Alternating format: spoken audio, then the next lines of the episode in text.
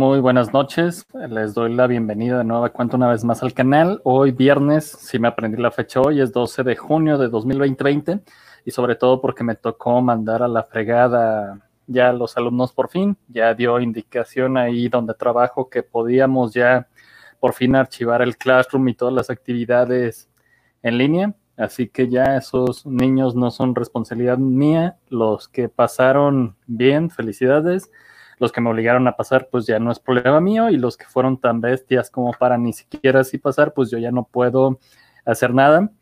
Eh, les agradezco a los que nos vayan a escuchar en vivo y también en los del diferido, sobre todo a Jack lo que ya está aquí reportándose, y a Eli Medina, que ya está lista para el programa.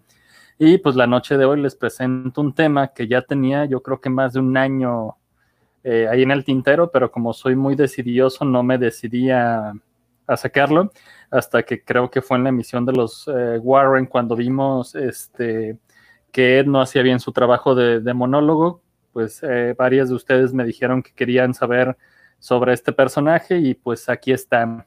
Espero no aburrirlas, eh, se ve muy misterioso todo lo que hay este, alrededor de ella, pero pues vamos a ver de qué se trata. Hablar sobre el origen de la vida es una tarea harto complicada por un lado están las explicaciones religiosas, en donde los dogmas serán la columna vertebral para creer sin cuestionar que un ser supremo, quien nadie concibió, es el que creó todo lo conocido a partir de la nada. En contraparte están las teorías científicas que a través del método científico, valga la redundancia, explicarán con pruebas tangibles la manera probable del surgimiento de nuestro universo. Lo complicado no termina ahí ya que cada religión tiene una explicación diferente de cómo se desarrollaron los acontecimientos. No es lo mismo lo que dice la religión católica a las creencias de las enseñanzas tibetanas, del Islam o el hinduismo. Esto sin olvidar que toda la mitología existente es en realidad religión y por ende la explicación de la creación del cosmos. Y si esto no fuera suficiente, ni las religiones que comparten un origen común tienen las mismas explicaciones. Puede que ésta sea similar en la mayoría de aspectos, pero en algunos van a variar enormemente. Este es el caso de las religiones de origen judeocristianas. Y también es lo que sucede con el tema de la noche de hoy. Antes de iniciar, debo aclarar que lo que voy a desarrollar en la siguiente verborrea es simplemente un ejercicio de reflexión sobre uno de los tantos mitos judeocristianos que se han vuelto relevantes en los últimos años.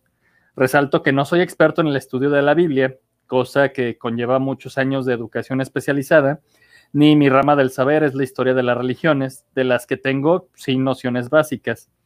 Lo que intentaré será presentar de la manera más ordenada que me sea posible el explicar quién es Lilith, ayudado de diversos autores y ramas de la cultura, de la religión y a veces de la ciencia.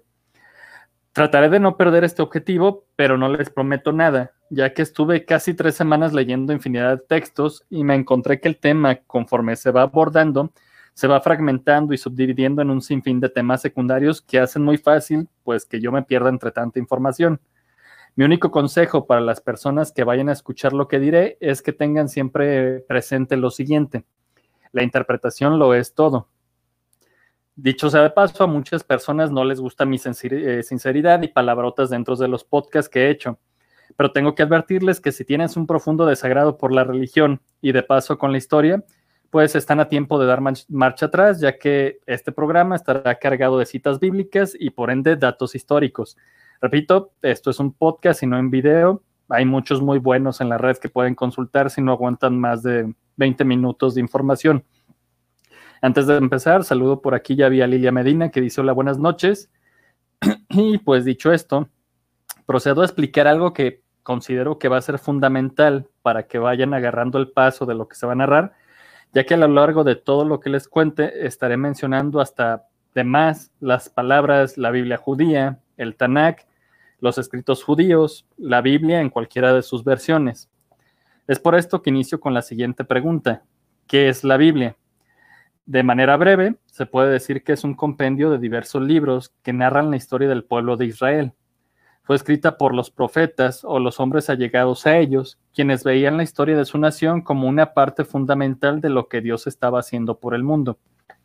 Esta historia israelita fue elaborada en un periodo aproximado de poco más de un milenio y para transmitirla, estos profetas usaron de una manera soberbia la narración épica y la metáfora a través de poemas. Es así que ellos inician su tradición desde los orígenes del pueblo judío y sobre todo su esclavitud en Egipto, pasando por su éxodo y asentamiento de su reino en la tierra prometida, en donde construyen el primer templo de Jerusalén. Sin embargo, son conquistados por los babilonios y se les obliga a ser exiliados, Tiempo después, para ellos regresan a su tierra en donde montan un segundo templo. Es en este momento que el pueblo de Israel comenzó a definir y reformar su identidad. Es precisamente aquí cuando los escritos realizados por sus diferentes profetas empiezan a ser compilados y toman la forma en lo que los como los conocemos hoy. Es en este preciso momento cuando surge la llamada Biblia judía, que en hebreo se le llama por un acrónimo que es Tanakh. Ta viene de Torah, también llamada la ley, que son los primeros cinco libros que narran la historia del nacimiento de Israel. Estos textos son, y los que hayan ido a escuela católica como yo se van a acordar muy bien, eh, Génesis, Éxodo, Levítico, Números y Deuteronomio, conocidos como el Pentateuco por los cristianos, y se dice que los escribió Moisés mismo. Eni es por Neviim, la palabra hebrea para profetas, Aquí podemos encontrar los textos históricos de Israel a través de las versiones de estos personajes, además de sus libros poéticos. Ejemplos de estos libros eran el de Josué, Samuel, Reyes, Isaías y Jeremías. K es por Ketubim, que significa escrituras, y son textos variados de poesía, sabiduría y mucha más eh, narrativa. Y ejemplos de ellos pues son los salmos, los proverbios, el libro de Ruth, de Job, las crónicas, etcétera antes de que alguien me regañe, ya ah, eres un menso, este, un acrónimo no va así, tienen que ir todas las letras como FIFA, Federación Internacional de Fútbol, Asociación. Bueno, yo no tengo la culpa, estoy citando, y el problema de la escritura hebrea de aquella época es que en la cuestión pictográfica no contaba con vocales. Sí, claro que las pronunciabas a la hora de hablar, pero al escribirlas iban las puras consonantes. Es por esta razón que sí, que se pronuncia Tanak, pero ya nada más lo único que tiene de acrónimo es la TAN, ya N y K irían con la pronunciación que debieron de haber tenido.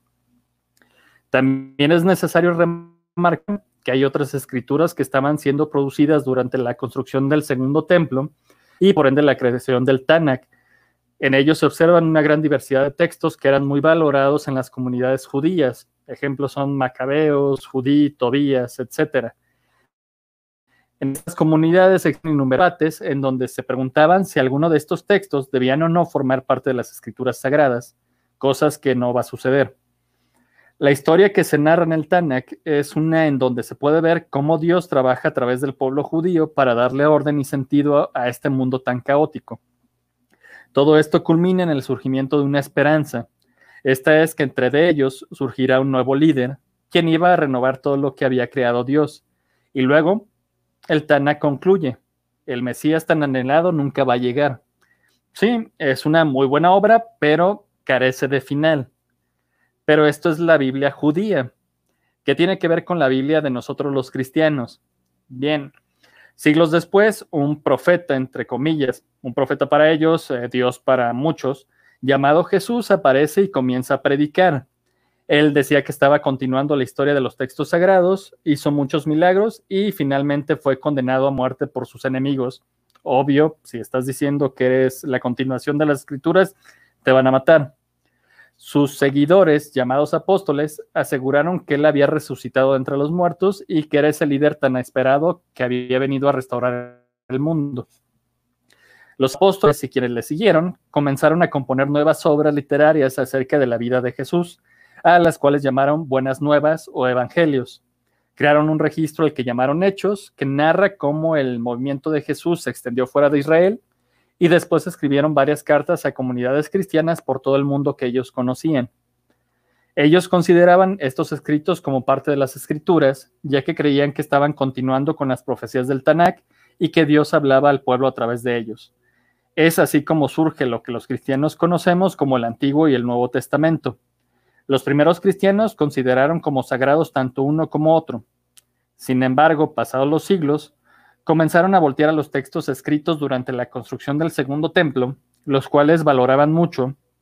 Es así que inician a leer muchas de estas obras como si fuera parte de la tradición bíblica. Años más tarde, la Iglesia Católica, después de muchísimos debates y varios concilios, hizo oficiales algunos de estos textos, es decir, decidió qué iba a quedar y no en la Biblia. Los agregó a esta y los llamó libros deuterocanónicos. Es más, algunas iglesias ortodoxas llegaron a utilizar todavía más libros de los textos del Segundo Templo. En el siglo XVI, después de la Reforma Protestante, varios cristianos de estas vertientes quisieron regresar a las tradiciones de las escrituras más antiguas de los profetas y apóstoles, así que solamente aceptaron el Antiguo y el Nuevo Testamento, desechando los textos sobrantes. Cabe resaltar que tanto los rabinos eh, judíos como los sacerdotes cristianos se han dedicado a lo largo de la historia a interpretar y reinterpretar tanto los textos sagrados como los apócrifos. Ejemplo de esto sería el Talmud judío, y sus eh, disertaciones muchas veces han visto la luz y han provocado grandes debates religiosos. Y después de esta perorata de casi 10 minutos, pues por fin entró con Lilith, porque esto fue lo que sucedió. ¿De dónde surge esta figura con quien los católicos no estamos familiarizados? Ha sido conocida a lo largo de la historia como la concubina del demonio, la reina de los vampiros, la madre de todos los súcubos o la primera mujer de Adán. Todo inicia con la lectura de la Biblia en el Antiguo Testamento. En el Génesis capítulo 2, del verso 7 al 23, vamos a encontrar lo siguiente. Entonces Yahvé Dios formó al hombre con el polvo de la tierra, luego sopló en su nariz un aliento de vida y el hombre tuvo aliento y vida. Yahvé Dios plantó un jardín en un lugar del oriente llamado Edén y colocó allí al hombre que había formado. Yahvé Dios hizo brotar del suelo toda clase de árboles agradables a la vista y buenos para comer. El árbol de la vida estaba en el jardín, también el árbol de la ciencia del bien y del mal. Del Edén sale un río que regaba el jardín y se dividía en cuatro brazos. El primero se llamaba Pisón y corre rodeando toda la tierra de Evilán, donde hay oro, oro muy fino. Allí se encuentran también aromas y piedras preciosas. El segundo río se llama Gijón y rodea la tierra de Cus. El tercer río se llama Gris y fluye al oriente de Asia. Y el cuarto es el río Éufrates. ve Dios tomó al hombre y lo puso en el del Edén para que lo cultivara y lo cuidara. Y ve Dios le dio al hombre un mandamiento. Le dijo, puedes comer todo lo que quieras de los árboles del jardín, pero no comerás del árbol del bien y del mal. El día que comas de él, ten la seguridad que morirás. Dios ve Dijo, no es bueno que el hombre esté solo, voy a hacerle un auxiliar a su semejanza. Entonces Yahvé Dios tomó de la tierra a todos los animales del campo y a todas las aves del cielo, y los llevó ante el nombre para que le pusieran nombre. Y el nombre de todo ser viviente había de ser el que lo... El hombre puso a todos los animales, a las aves del cielo y a las fieras salvajes, pero no encontró a ninguno que estuviera a su altura y lo ayudara. Entonces Yahvé hizo caer en un profundo sueño al hombre y éste se durmió. Le sacó una de sus costillas y rellenó el hueco con carne. De la costilla que Yahvé había sacado al hombre, formó una mujer y la llevó ante el hombre.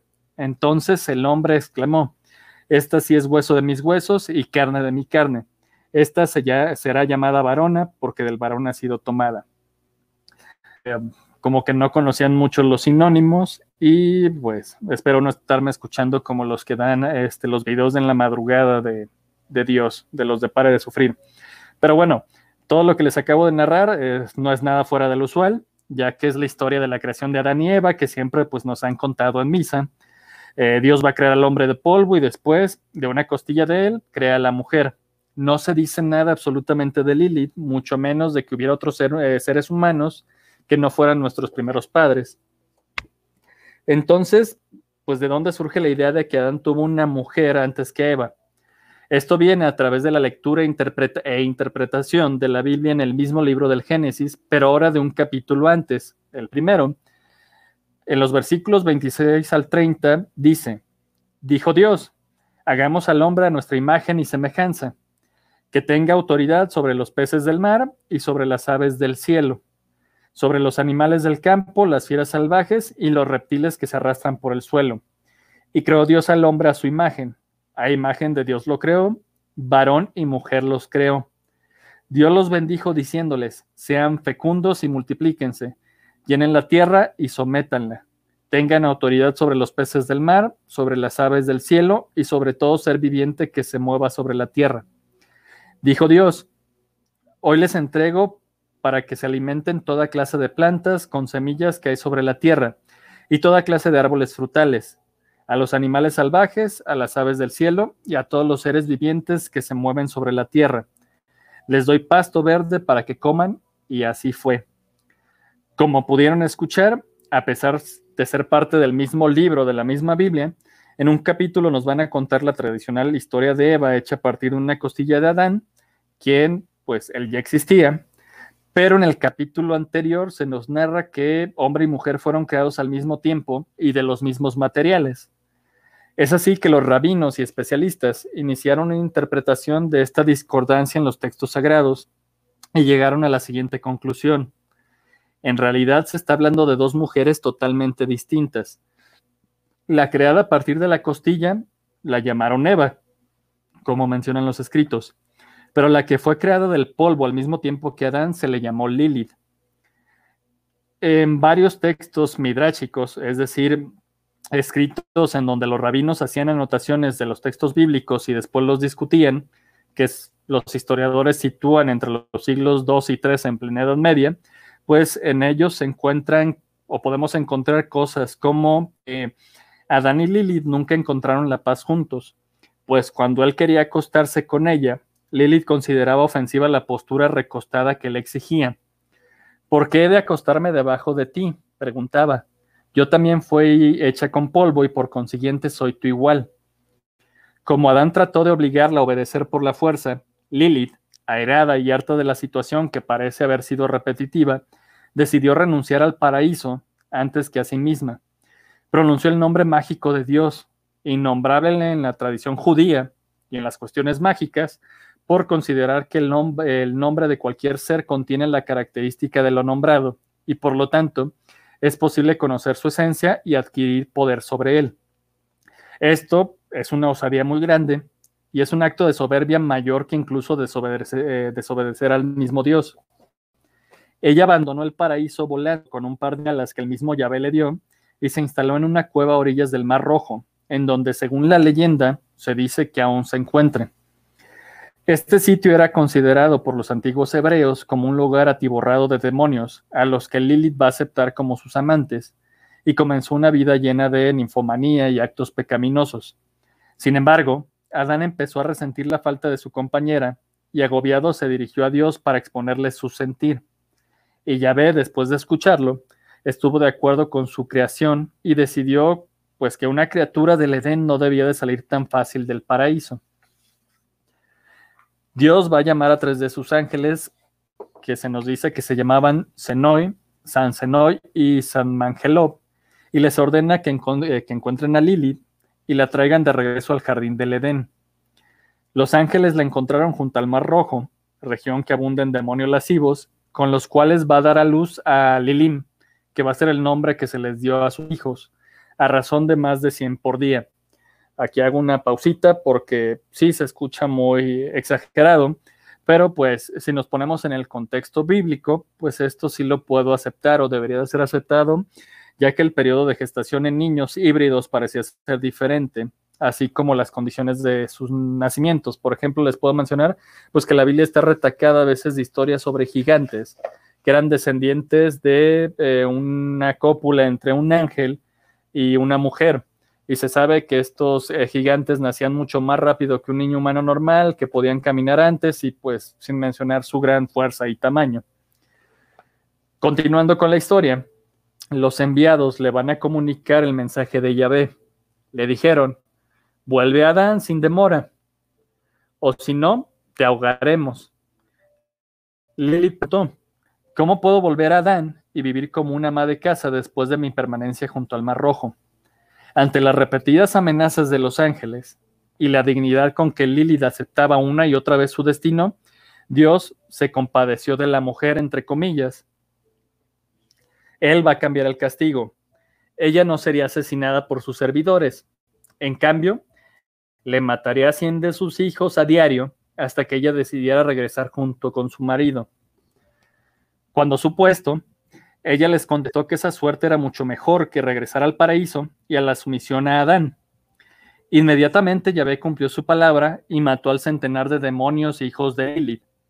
Entonces, esta mujer con unos ovarios de 200 kilos, con todo y el dolor de ver a sus hijos asesinados, también lanzó una amenaza hacia Dios y a los ángeles. En represalia porque le habían, lo que le habían hecho, ella mataría a los hijos de Adán. Atacaría a las madres que estuvieran prontas a parir para sesgar las dos vidas al momento del alumbramiento. Pero lograr nacer no era suficiente para librarse de Lilith. Si por alguna razón ella no lograba impedir esta llegada al mundo, los bebés recién nacidos de todas formas pagarán con su vida su odio hacia Adán.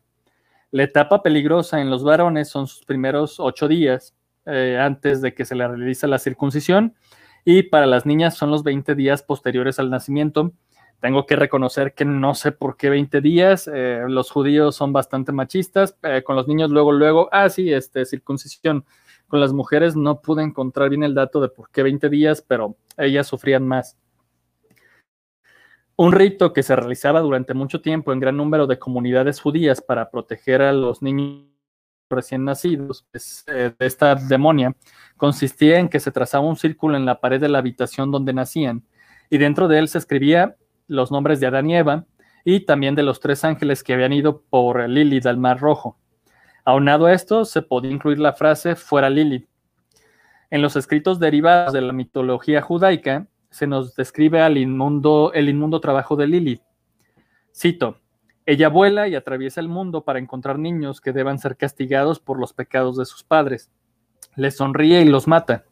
Eso sucede con la luna menguante, ya que la luz disminuye.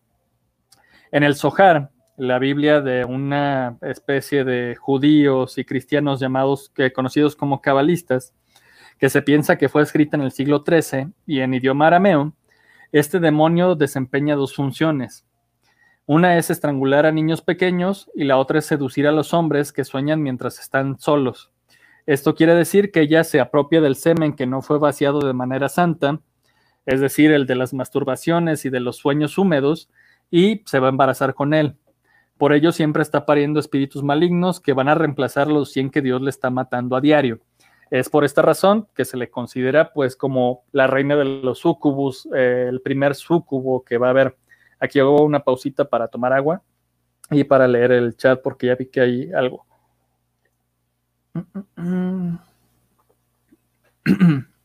Dice Eli Medina, o sea que desde ahí viene el pensar que es correcto pensar y hacer que la mujer sea inferior al hombre. Creo que eso vamos a llegar, pero sí, desde, desde ahí viene. A eso quiero creer que voy a llegar, porque les digo, es tanta la información y tantas las teorías, y luego también me hice chaquetas mentales que espero no perderme. Por eso me hice mi guioncito. Perdón. Pero incluso hasta en épocas no tan distantes se seguía haciendo alusión a Lilith y se le daban nuevas atribuciones y lugares para cometer sus atrocidades. Se cuenta que seduce a los hombres incautos y no solamente a los que están dormidos. Relatan que ella se llena de adornos como una abominable prostituta y espera en las esquinas de calles y avenidas para atraer a los hombres. Cuando un tonto se le acerca, lo abraza y lo besa y mezcla su vino con un veneno de serpiente para él. Cuando él ha bebido, se desvía hacia ella y cuando ella ve que él se ha desviado del camino de la verdad, se quita todos los adornos que se había puesto por este tonto y le muestra su verdadero rostro, que es el de la muerte. El cuadro que se nos presenta es el de una mujer muy atractiva en realidad. Las escrituras eh, apócrifas o de los eh, concilios que sacaron de estar discutiendo si existía o no, nos dicen, he aquí las galas que utiliza para seducir a la humanidad tiene el largo, rojo como un lirio, la cara blanca y rosada. Seis pendientes le cuelgan de las orejas. Su cama está hecha de lino egipcio. Rodean su cuello todos los ornamentos del este. Su boca está formada como una puerta pequeñita, embellecida con cosméticos. Tiene la lengua aguda como espada y sus palabras son suaves como el aceite. Labios hermosos, rojo como lirio, endulzado con todas las dulzuras del mundo. Está vestida de púrpura y aderezada con 39 adornos. Incluso en algunos documentos, tanto antiguos como modernos, se asegura que este demonio tiene enredado entre sus cabellos los corazones de los hombres que han sucumbido ante su encanto y a los que obviamente mata.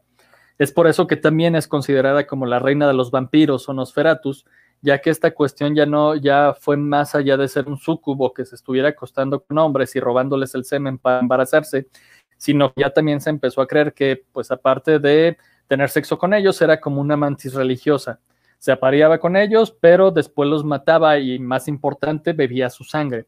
Es así que junto con eh, Drácula es considerada como pues la madre de todos los, vampiros. Agarro tantito aire porque esto sigue. Después de todo lo que les acabo de exponer, pues no les he contestado, no me he contestado más bien quién es Lilith en realidad y de dónde surge.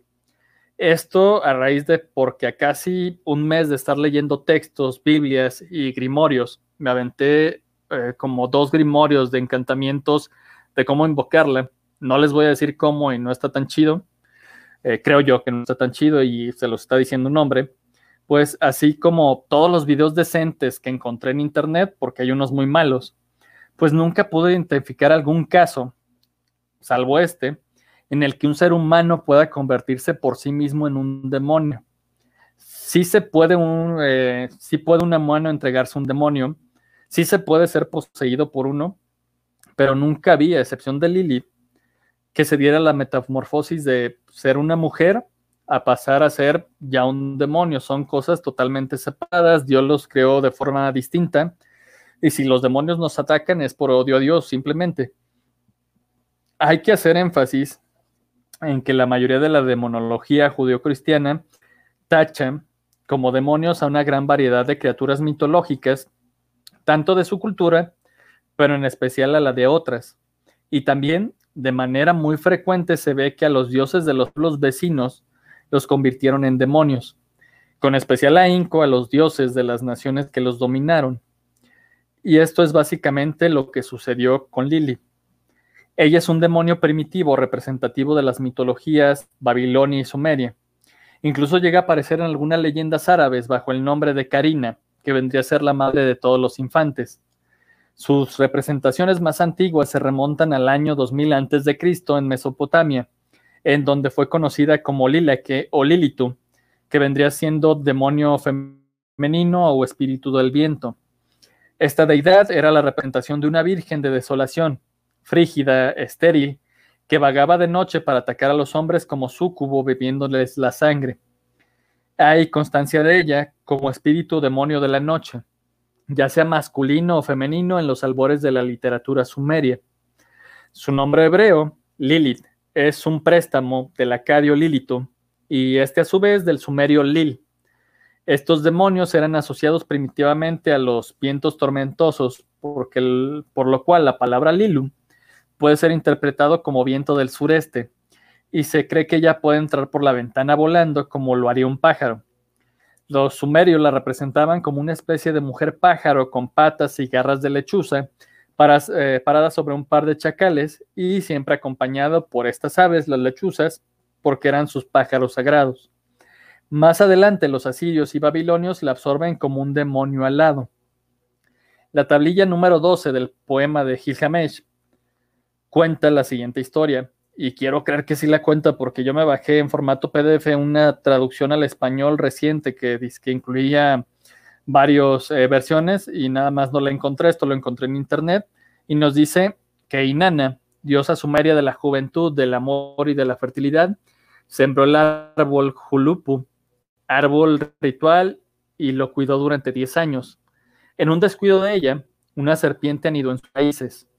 Un pájaro crió sus polluelos entre las ramas y una extraña llamada Lilith vivía en su tronco.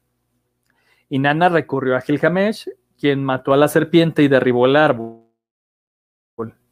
Voló con sus a las montañas. Lilith destruyó su casa y huyó aterrorizada en un paraje deshabitado. Entonces Gilgamesh talló con el tronco un trono radiante y un lecho para Inanna.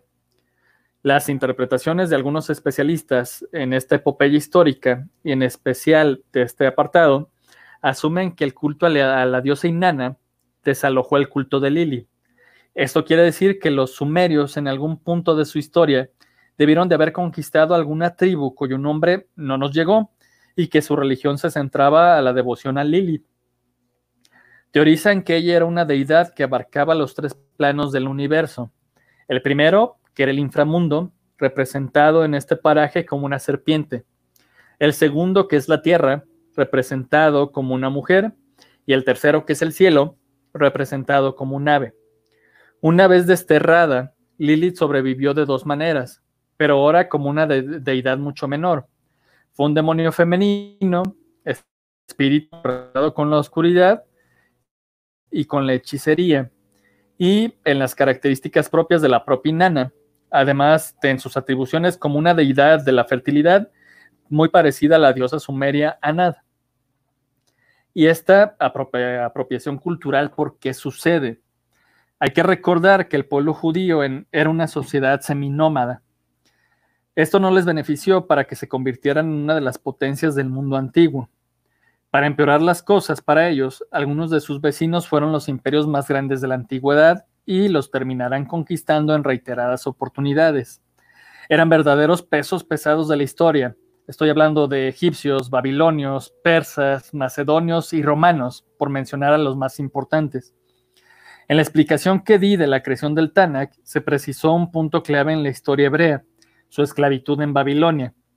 Este eh, cautiverio se dio ya que después de liberarse del yugo egipcio gracias a su Dios, los hebreos alcanzaron su máximo esplendor durante los reinados de David y Salomón, esto aproximadamente 10 siglos antes de Cristo. No obstante, el reino de Israel se vio cada vez más debilitado por luchas internas y la amenaza de las potencias vecinas. Finalmente, su territorio se dividió en dos reinos, el del norte y el del sur. Los asirios aprovecharon la situación para conquistar el reino septentrional, y el del sur, con capital en Jerusalén, trató de mantener su independencia haciendo un equilibrio entre Egipto y Babilonia, pero pues no va a funcionar. En el año 597 a.C., las tropas del rey Nabu, carajo, me fallé, ya sabía que me iba a fallar, me mentalicé. Nabucodonosor entraban en Jerusalén en castigo por el comportamiento de sus reyes. Las familias más poderosas del país fueron eh, deportadas a Babilonia junto con el mismo rey. Aún así los babilonios eran chidos. Respetaron el trono de Judea en el que pusieron un pariente del depuesto rey. En 1587, después de una nueva rebelión hebrea, es Jerusalén fue conquistado y el templo de Salomón lo van a incendiar a lo que siguió una nueva deportación de judíos influyentes a Babilonia. El exilio se recuerda en la historia judía como un tiempo de tribulación y nostalgia por la patria perdida. Al final, con la conquista de Babilonia por parte del rey persa Darío, muchos israelitas pidieron eh, retornar a su patria, lo cual se les concedió a partir del año 521. Los recién llegados establecieron un nuevo modelo religioso y político. Para el judío, todo esto había sido un castigo por parte de Jehová, ya que si bien su fe en él los había liberado del faraón egipcio, ellos no habían seguido las tradiciones y mandamientos dados a Moisés. Al practicar aún el politeísmo, Dios permitió que los babilonios los sacaran de la tierra prometida, y cuando por fin entendieron que era malo adorar a dioses falsos, pues los volvió a auxiliar. Durante su cautiverio en Babilonia, los hebreos adaptaron y adoptaron muchos de los mitos creencias, tradiciones y leyendas sumerios, acadios y babilónicos. Para prueba tenemos cuestiones que podemos observar en las escrituras sin ningún problema. Una de ellas es la ubicación del jardín del Edén. Se nos dan los nombres de los cuatro ríos que lo rodean, todos provenientes de un solo, que, de uno solo que se ramifica. Sus nombres eran Pisón, Gijón, Tigris y Éufrates. Si bien los primeros dos no se sabe en dónde se encontraban, y hay diversas teorías al respecto, como que están en Etiopía, muy cerca del Nilo, o que están hasta en Oriente Medio, pues los dos últimos aún existen y se localizan en la actual Irak, que antes era la antigua Mesopotamia, centro del poder sumerio, babilónico y persa, tres naciones que tuvieron como esclavos a los judíos. El río Eufrates nace por la unión de los ríos Morad y Karazú, fuertes candidatos para ser los dos ríos restantes y cerca de sus aguas se elevaron las impresionantes ciudades de Babilonia y Uruk, de la cual Gilgamesh era rey. El Tigris nace cerca del Éufrates, Ambos ríos corren casi paralelos y antes de desembocar en el Golfo Pérsico se unen en uno solo que recibe el nombre de Chad al-Arab. Es decir, el jardín del Edén, a todas luces, estaba en Medio Oriente, estaba donde se encontraba Babilonia. La segunda coincidencia entre el Tanakh y algunas partes del poema, del poema de Gilgamesh, el cual, como dato cultural, ya que lo estoy atiborrando de historia, se calcula que fue escrito entre los años 2500 a 2000 a.C., y la copia más antigua de la que se tiene registro es la perteneciente al rey asirio, Asurbanipal, que data del siglo VII. Pues este caso es cuando se menciona el árbol julupo dentro de un bosque de cedros gigantes. Se piensa que los escritores judíos se basaron en él para dar forma al árbol de la del y del mal que estaba en el jardín del Edén. Y el Edén este bosque de cedros que se menciona en la épica de Gilgamesh. Después, en el mismo poema épico sumerio, se narra la travesía de Gilgamesh para conquistar la inmortalidad. Va al inframundo y se va a encontrar ahí con un antepasado suyo de nombre Unapishitim. Perdón por mi sumerio. Este personaje había sobrevivido al castigo de los Anunnaki, o los dioses, ya que habían decretado para la humanidad, eh, pues por estar molestas por los malos actos de los seres humanos, pues decidieron crear un diluvio que inundara toda la tierra. Unapishtim sobrevivió gracias a que una de las diosas se negó a que la humanidad pereciera por completo y le ordenó construir una embarcación en donde pondría una pareja de las especies animales y subiría junto con su familia cercana. Así es como los seres humanos sobrevivieron e hicieron un pacto con los Anunnaki para ya no recibir un castigo similar. Sé que durante todo este tiempo que expliqué lo de Gilgamesh, las palabras Noé y Arca estuvieron presentes en tus pensamientos. Aquí les pido un momentito para tomar un poquito de agua porque ya me sentí voz de Mauricio Garcés. o peor del Diablito Barrientos, que creo que es más aproximado. Listo, gracias. Pero entonces, si todo lo que aprendieron los judíos de la mitología babilónica les sirvió para conformar sus escritoras y mitos fundacionales, pues ¿cuál era la intención de incluir a Lilith en la enseñanza judía? ¿Cuál sería su función? La respuesta más segura, y por la que me inclino, es que iba a ser para educar al pueblo, o mejor dicho, aparte del pueblo, en este caso, las mujeres. perdón, perdón, perdón, perdón. Para los rabinos y eruditos hebreos, Lilith representa seguramente a las mujeres cananeas, otro de los pueblos que continuamente dominaban a los judíos, ya que a ellas se les permitía la promiscuidad prenuncial, podían tener sexo antes del matrimonio, la cual algunas mujeres israelitas estaban empezando a imitar y que censuraban duramente los encargados de la fe judía. Lilith será esta mujer que se revelaba, que no quería ser sumisa y que consideraba estar a la par del hombre. Su comportamiento fue explicado de la siguiente manera. Dios creó a Lilith en la primera mujer, como había creado a Adán, salvo que utilizó inmundicia y sedimentos de polvo puro. Por ello era una mala semilla y estaba llena de una libido insaciable. ¿Cómo se le ocurría explotar su, explorar su sexualidad? Eso para los judíos era pecado, ya que el sexo era para concebir, no para ser disfrutado. Por eso Yahvé decide maldecirle, crear a otro ser eh, a partir de Adán, asegurando con esto que fuera sumisa al varón por saberse una parte de él. Esto es interesante porque pareciera que Dios se equivocaba pero también aprendía de sus errores. En mi opinión, nada más humano, ya que estamos hechos a imagen y semejanza de él. Pero, el mito de Lilith al mismo tiempo es una censura, un enfrentamiento no solo con sus naciones vecinas, sino también con sus sistemas políticos y sociales. La sociedad matriarcal de los enemigos contra la sociedad patriarcal del pueblo elegido por Jehová. Este último resultó triunfante, y las deidades femeninas se subordinaron a la tendencia de las masculinas o fueron condenadas al olvido o convertidas en la parte más oscura y más maligna de la religión. Ah, le saludo aquí por el chat a Ceci Ortiz que dice los Anunnakis, que así les dicen, así les decimos mis amigos y yo unos conocidos. Por tu risita no creo que sea por algo bueno. Pero perfecto. de ahí salió Lilith y para eso la usaron. Es momento de ver si existió realmente en los escritos. Como lo dije al principio, todo es cuestión de interpretación. Muchos de los rabinos creyeron que las discrepancias entre los capítulos del Génesis era una alusión a la creación pues, de una primera mujer. Creyeron que el texto había sido mutilado para poder conformar el Tanakh, pero pues ahí habían olvidado esta parte que era lo que delataba esta conspiración. Para un gran número de estudiosos, esta explicación no tiene sentido. Ellos argumentan que Dios nunca se equivoca, que es perfecto, y no podría crear tal abominación como dos mujeres. Ellos simplemente, y debo de reconocer que con mucha lógica, aseveran que al dar forma a la Biblia, con los diversos escritos que juntaron, eh, pues narran un mismo hecho, pero con diferente descripción, ya que los autores no son los mismos. Se dijo que el Antiguo Testamento fue escrito por diversos profetas, cada uno con su forma de escribir y costumbres de su comunidad hebrea. Eh, prueba, de ello son los capítulos que leí del Génesis. En el capítulo 2 se menciona a Dios como Dios Yahvé y en el segundo como Dios simplemente.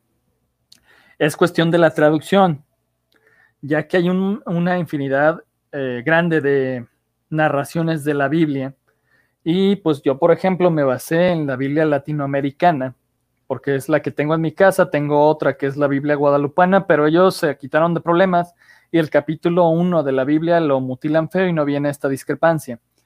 Eh, pero, por ejemplo, en Biblias, eh, que son muchas, y les digo que me aventé videos de fanáticos religiosos que decían, ah, en tal escritura y en la Reina Valera y eso, ah, ok las eh, traducciones más fidedignas deberían de ser Yahvé, pero en el capítulo 1 lo vamos a encontrar como Elohim.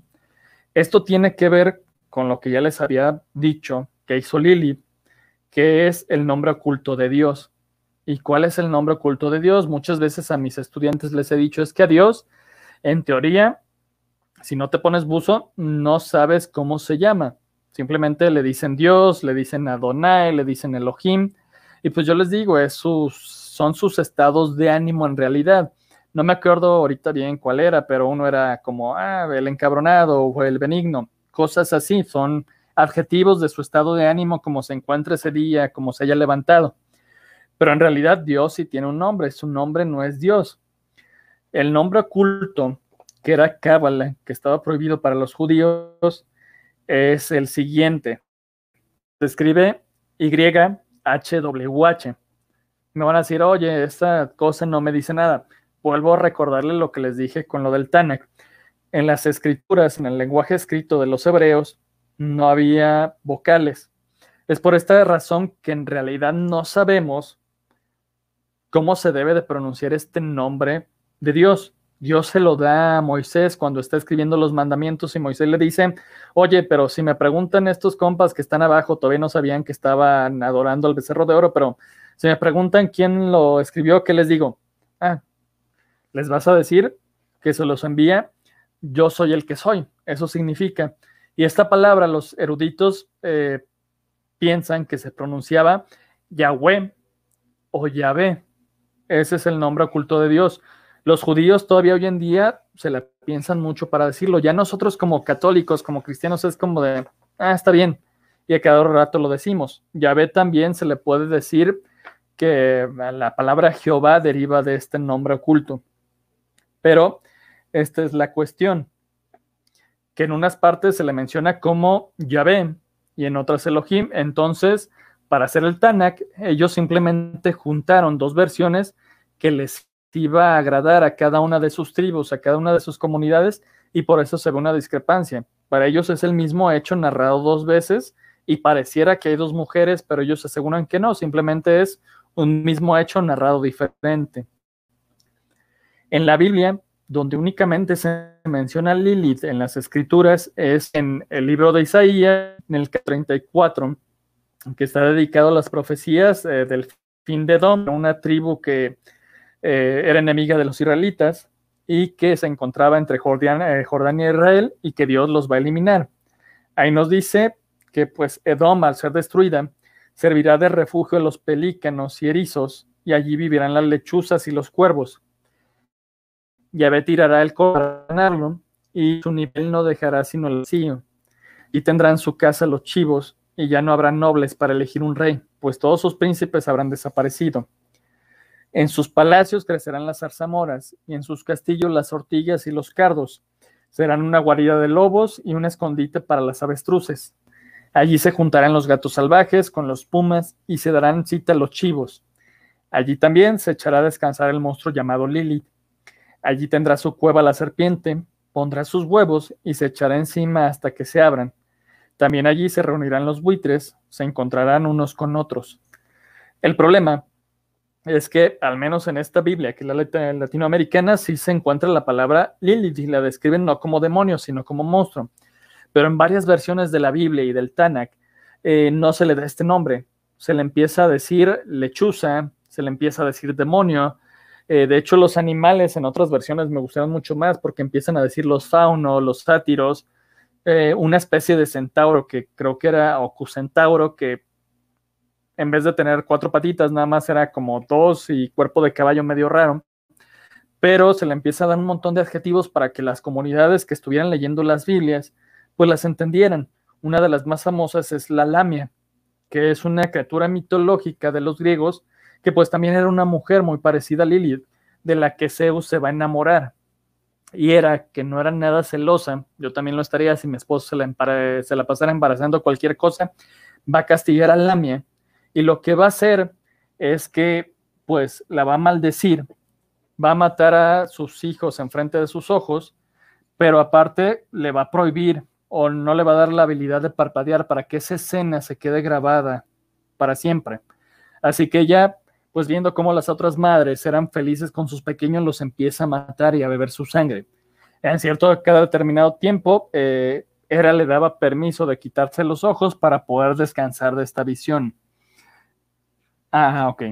Ya vi, permítanme checar tantito el chat. Dice Yagarévalo, en maldición se cortó, ya no escuché cuál era el nombre oculto de Dios. Les mencionaba que el nombre oculto de Dios se escribe YHWH, serían las consonantes de nuestro alfabeto actual. Eh, recuerden que no había vocales y pues se pronuncia Yahvé. Es el nombre oculto de Dios. Volviendo a las interpretaciones, porque les dije, todo este capítulo era interpretación, quiere decir que no está mal que yo saque mis ideas de la Biblia a partir de lo que yo estoy leyendo y a lo que mi capacidad me dé. Tampoco vamos a inventar, o sea, si te, ah, sí, este Dios era un vampiro y brillaba, no, tampoco. Eh, pues muchos eruditos encuentran nuevamente a Lilith en el siguiente extracto del libro del Génesis, que es su capítulo 3, completito. Y este sí me dio a transcribirlo, lo voy a leer directo de la Biblia. Dice, la serpiente era el más astuto de todos los animales del campo que Yahvé Dios había hecho. Dijo a la mujer, ¿es cierto que Dios les ha dicho, no coman de ninguno de los árboles del jardín? La mujer respondió a la serpiente, podemos comer de los frutos de los árboles del jardín, pero no de ese árbol que está en medio del jardín, pues Dios nos ha dicho, no coman de él ni lo prueben siquiera, porque si lo hacen, morirán. La serpiente dijo a la mujer, no es cierto que morirán. Es que Dios sabe muy bien que el día en que coman de él, se les abrirán a ustedes los ojos. Entonces ustedes serán como dioses y conocerán lo que es bueno y lo que no lo es.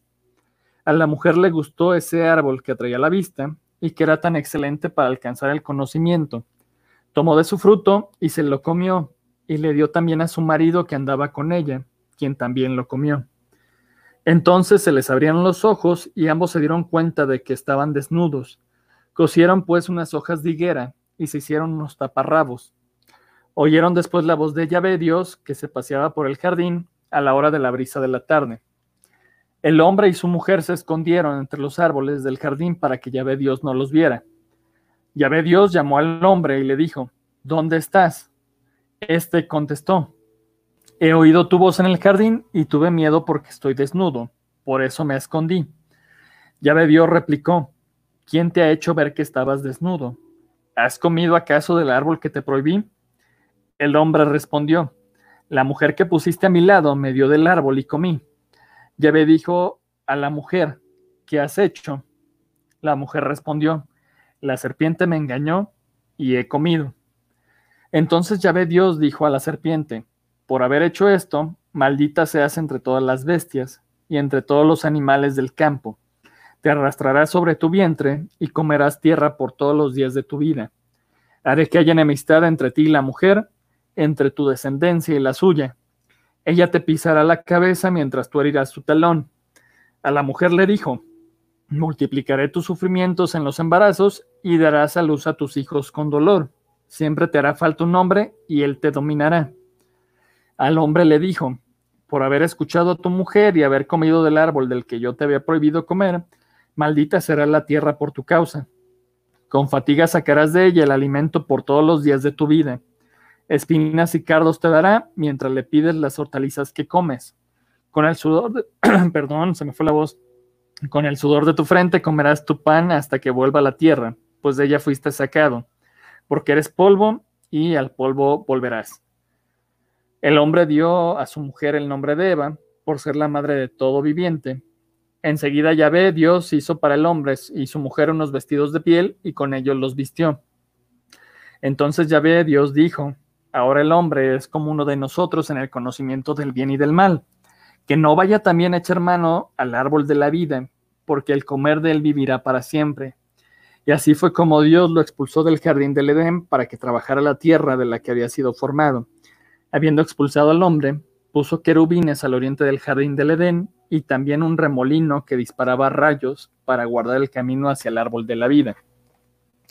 Les voy a pedir chance para tomar agua porque creo que sí escucharon muy bien que sí me hace un poquito de falta. Ah, y bueno, eh, se nos ha enseñado durante muchos milenios, pues que el encargado de tentar a la mujer había sido Satanás. Él le ofreció del árbol del bien y del mal. Eh, en las interpretaciones leí de, ah, no son unos tontos, la fruta no era una manzana, era un durazno, luego que una granada. Pero ¿cuáles son las teorías? Porque yo les dije, ah, los eruditos ven a Lilith en este punto. Y ustedes me dirán, ¿dónde carnijos estaba? Yo también tuve que leer mucho para saber pues, a qué se referían. Y hay varias teorías al caso. La primera es que Lilith era la serpiente y ella es la que va a tentar a Eva porque está celosa de la relación que tiene con Adán. Pero la teoría no termina ahí. Lilith, al haberse revelado, y al haber estado con los demonios adquiere nuevos conocimientos, nueva sabiduría. Y es por eso que va al jardín del Edén. Nunca, según estas versiones, va a existir una fruta que ellos van a comer. Yo sé que en muchas eh, Biblias y en muchas cuestiones es este, pues, eh, un eufemismo o es un modo poético para dar a entender que la verdadera tentación es que tuvieron sexo pero aparte de que es malo que tengan placer nada más, pues en realidad fue un trío. Lily tuvo sexo con Adán y con Eva. Y esto no queda simplemente ahí, sino que estas teorías dicen que entonces a lo que se refiere de que la mujer y la serpiente van a ser eh, rivales y que sus descendencias se van a odiar y se van a matar unas contra otras, no es como este capítulo de Los Simpson, como al día del garrote y que ah, el hombre va a matar serpientes admito que de güey de niño tuve esa idea de, ah, ok, eh, tenemos que matar serpientes, qué feo. No, en realidad es porque se cree que Caín, el primer hijo de Adán y Eva, en realidad fue fruto de este trío amoroso y vendría siendo, pues no totalmente hijo de Eva, sino el hijo de Lili de Adán. Es por eso que Caín mata a Abel, que si era hijo de Adán, y pues van a ser dos naciones que se nos dice en la Biblia, los hijos de Caín contra los hijos de Adán, que los, eh, la descendencia de Caín va a vivir en Irak y si vemos todas las guerras de Oriente Medio tienen que ver los judíos contra los iraquíes, pero no me quiero desviar tanto. Esa es una interpretación. La siguiente interpretación, porque en algunas cuestiones de la Biblia, eh, a veces aquí nos dijeron que Adán sí estaba cerca de Eva, en otras se nos dice que Adán andaba tonteando por ahí y Eva va con él para darle del fruto. En esta versión entonces es que la serpiente era en realidad Lilith y su esposo Samael, que se nos presenta como el diablo mismo. No me quiero meter en Honduras, pero eran Lilith y Samael. Lilith estando en la parte de abajo de la serpiente, Samael es quien la va a tentar y van a nuevamente tener sexo, un trío, Pero ahora, pues Eva sí va a tener a Caín y Caín va a ser hijo de Samael, va a ser hijo del diablo. Y en algunas escrituras apócrifas, pues se nos comenta que Caín, pues fue un niño diferente.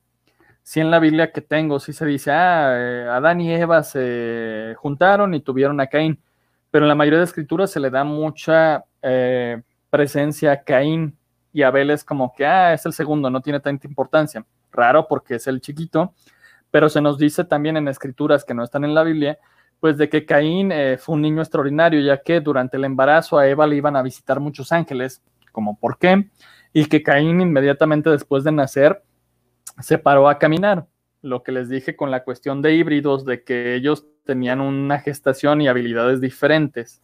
Es, es la teoría que se nos da.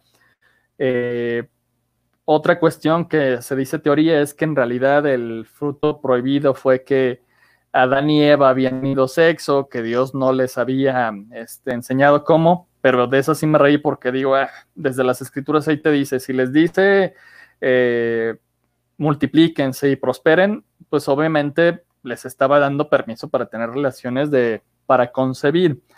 Mm, sí se me hizo, ah, esa versión se me hizo como, ah, entonces Dios era mexa y es como de esos papás que no te expliquen nada de sexo, que se los enseñan en la escuela y para acabarla de cagar te meten aún con Alep muy feo.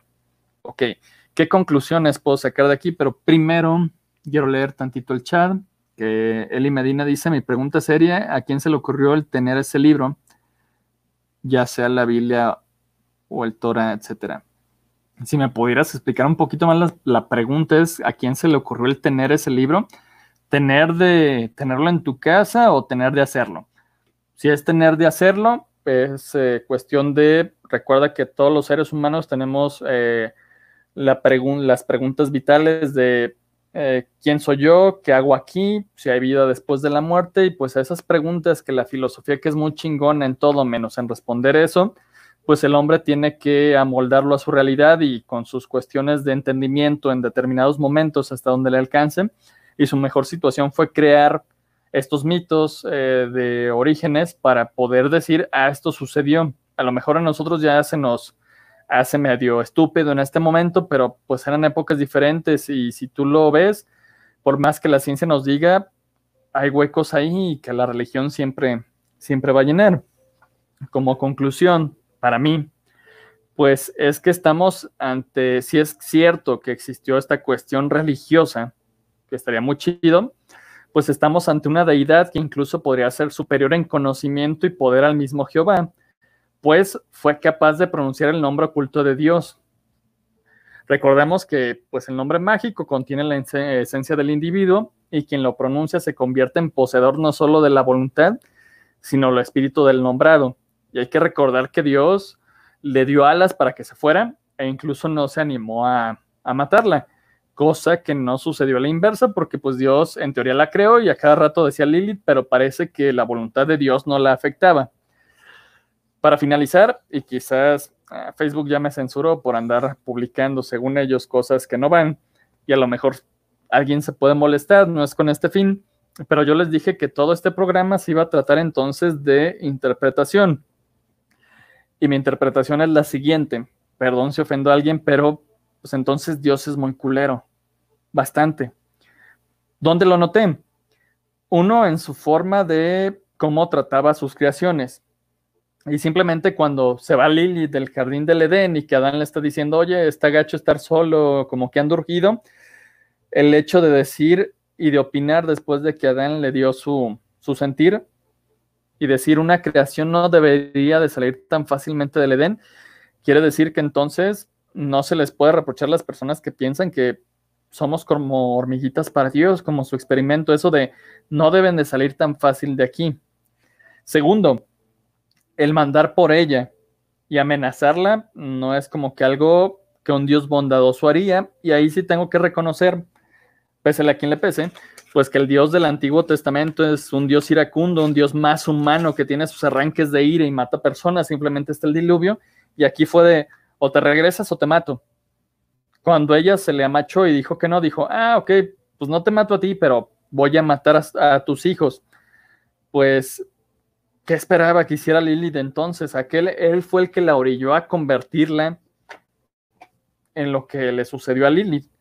Eh, quizás no creo animarme a hacer tema de video, pero hay algo que se llama libre albedrío, que entre comillas es que Dios te da la oportunidad de elegir qué quieres hacer, pero hay discusiones teológicas y filosóficas diciendo que, pues no, en realidad el libre albedrío no existe porque en teoría Dios ya conoce lo que vas a hacer. Entonces, es algo así como de ética. ¿Por qué me vas a castigar si tú me diste el permiso de elegir? Yo elegí, por ejemplo, hacer algo malo, pero como tú me diste permiso, no debería de estar mal. Sin embargo, me estás castigando. Y otra cosa que me alarmó, que yo creo que fue muy malo para la poca eh, fe que me quedaba, es que vuelvo al jardín del Edén. En realidad íbamos a morir, solamente no lo sabíamos no tuvo ninguna consecuencia en realidad o ninguna diferencia que Eva haya comido del fruto del árbol, del bien y del mal, porque ni siquiera nos expulsaron por eso. Eh, no nos expulsaron de esta cuestión. ¿Por qué? Ahí se dice en lo que les leí de la Biblia que no se les expulsó tanto por comer del árbol del bien y del mal, ni porque supieran que estaban desnudos, sino fue por lo siguiente, ya eran como Dios ya sabían esta cuestión, que estaba bien, que estaba mal, pero la palabra final fue, hay que correrlos antes de que coman del árbol de la vida, si no van a ser inmortales. Es decir, que de todos modos íbamos a morir, no hay tanto sentido en buscarle de, ah, este, la vida eterna estaba está después de vivir esta, pero pues nosotros por güeyes la perdimos. No, en realidad nunca la tuvimos. Y ya para finalizar, leo tantito el chao. Paulina Hernández, a quien saludo con mucho gusto, dice, entendí la mitad y la otra creo que la olvidaré. Es respetable. Te quiero muchísimo a pesar de que seas cucarachita de templo. Considero muy inteligente y sé que la religión no está peleada con la ciencia. Pues nunca quise y no es mi intención en este podcast eh, hablar del tema del feminismo. Es un título que se le da recientemente a Lilith tiene cierta lógica de que fue la primera feminista. No estoy de acuerdo porque, pues si fue la primera, no había mujeres, así que no hay tanto problema. Y vamos siendo sinceros, yo soy hombre, por más que me ponga del lado de las mujeres, las que son feministas de esta tercera ola y que no entiendo muy bien qué quieren, me van a decir, no, tú no cuentas, tú eres hombre, nunca nos vas a entender. Eso es cierto. Sería como el, capítulo de South Park de eh, que se llama Con respeto a, Jesse Jackson, en donde se dice la palabra N, que no quiero pronunciar para que no me lo bajen, eh, con respecto a los afroamericanos, que ellos decían, no, es que tú nunca vas a entender lo que nosotros sentimos con la cuestión del racismo, y es cierto, yo nunca, por más que esté del lado de una mujer, voy a sentir lo que es ser una, eh, vivir con inseguridad, vivir en un campo laboral donde te hacen menos o te sexualizan, es por eso que no lo quise eh, llevar el programa hacia ese, hacia ese aspecto, pero sí les puedo decir algo. A ustedes como mujeres ya después de lo que les acabo de decir, no les resta más que decidir qué quieren ser. Si ser una costillita, una Eva, sumisas, que es respetable, o ser una Lili. Ojo, entendiéndolo de la manera que ser sumisa al 100% no es nada bueno, pero que ser revolucionaria nada más por serlo tampoco lo es. Yo sé que Dios escupe a los tibios, pero creo que sería bueno ser una Lilith en el aspecto de que prefieran siempre ser ustedes mismas que alguien más, que prefieran defender sus ideales que a lo que les han impuesto. Y pues recuerden que ustedes son este, descendientes de las verdaderas brujas, no las de la serie, sino las verdaderas brujas estas eh, mujeres que se iban a los montes, que dirigían sociedades, que curaban, que transmitían el conocimiento y que nos lograban apaciguar a nosotros los hombres, porque estoy convencido que cuando la sociedad matriarcal funcionó así, esto era mejor y no tenían tantas estupideces en la cabeza ni eran tan agresivas, pero esto es lo que les dejo, no de tarea, porque me van a decir, ah, ya vienes como Adán a querernos este, dominar, sino simplemente para que lo tomen en cuenta Ustedes son las descendientes de Lili, de las brujas, de las mujeres que cambiaron esto. Y pues de mi parte sería todo. Eh, dejen checar un poquito más del chat. Aquí llegará lo dice, buenísimo programa, se notó todo lo que investigaste. Y en realidad lo tuve que... Ah, Lo tuve que hacer como para una hora. Saben que no me gusta extenderme tanto porque a veces me siento eh, hablando como perico yo solito y es feo. De hecho, sería bueno que me comentaran si les molestó la música de fondo. Espero que no estuviera tan alta, pero como ya en casi un año me ha pasado que empiezo a hablar, me empiezo a hablar y como al no escuchar a nadie, sobre todo en el caso de hoy que utilizo la diadema, pues a veces se vuelve muy desesperante para mí. Eh, no sé si tengan alguna pregunta o duda. Voy a esperar un poquito. Y pues si no, pues, otra vez me despidiendo, voy a tomar poquito de agua.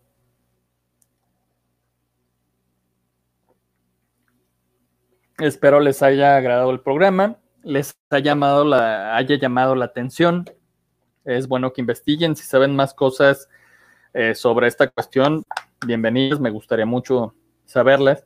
Les vuelvo a repetir, fue un programa de una hora. Tenía miedo de, de tenía miedo de perderme mucho en las disertaciones. Les vuelvo a repetir.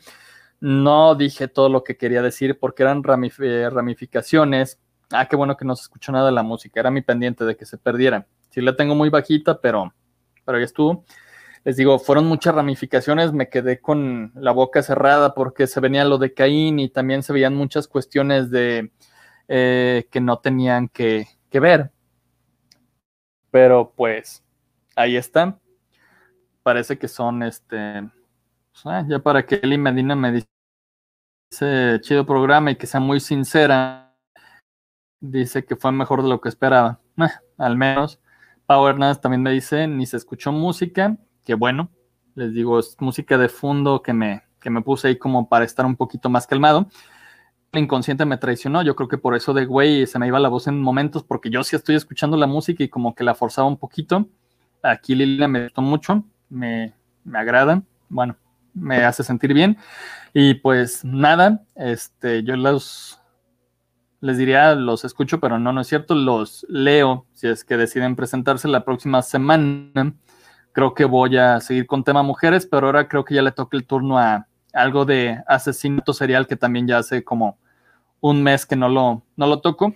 Y no sé qué les parezca, estoy muy tentado, aparte de los videos de historia que debo, a tocar otra vez el tema de los de Eddie Lorraine eh, Warren. No sé qué les parezca traigo ganas de, de, tratar otro caso de estos eh, señores abuelitos de Carlos Trejo. Y ya saben, yo tengo más despedidas que el Señor de los Anillos. Les deseo una muy buena noche. Gracias por escucharme balbucear otra hora. Y pues que estén muy bien. Buena noche y hasta pronto.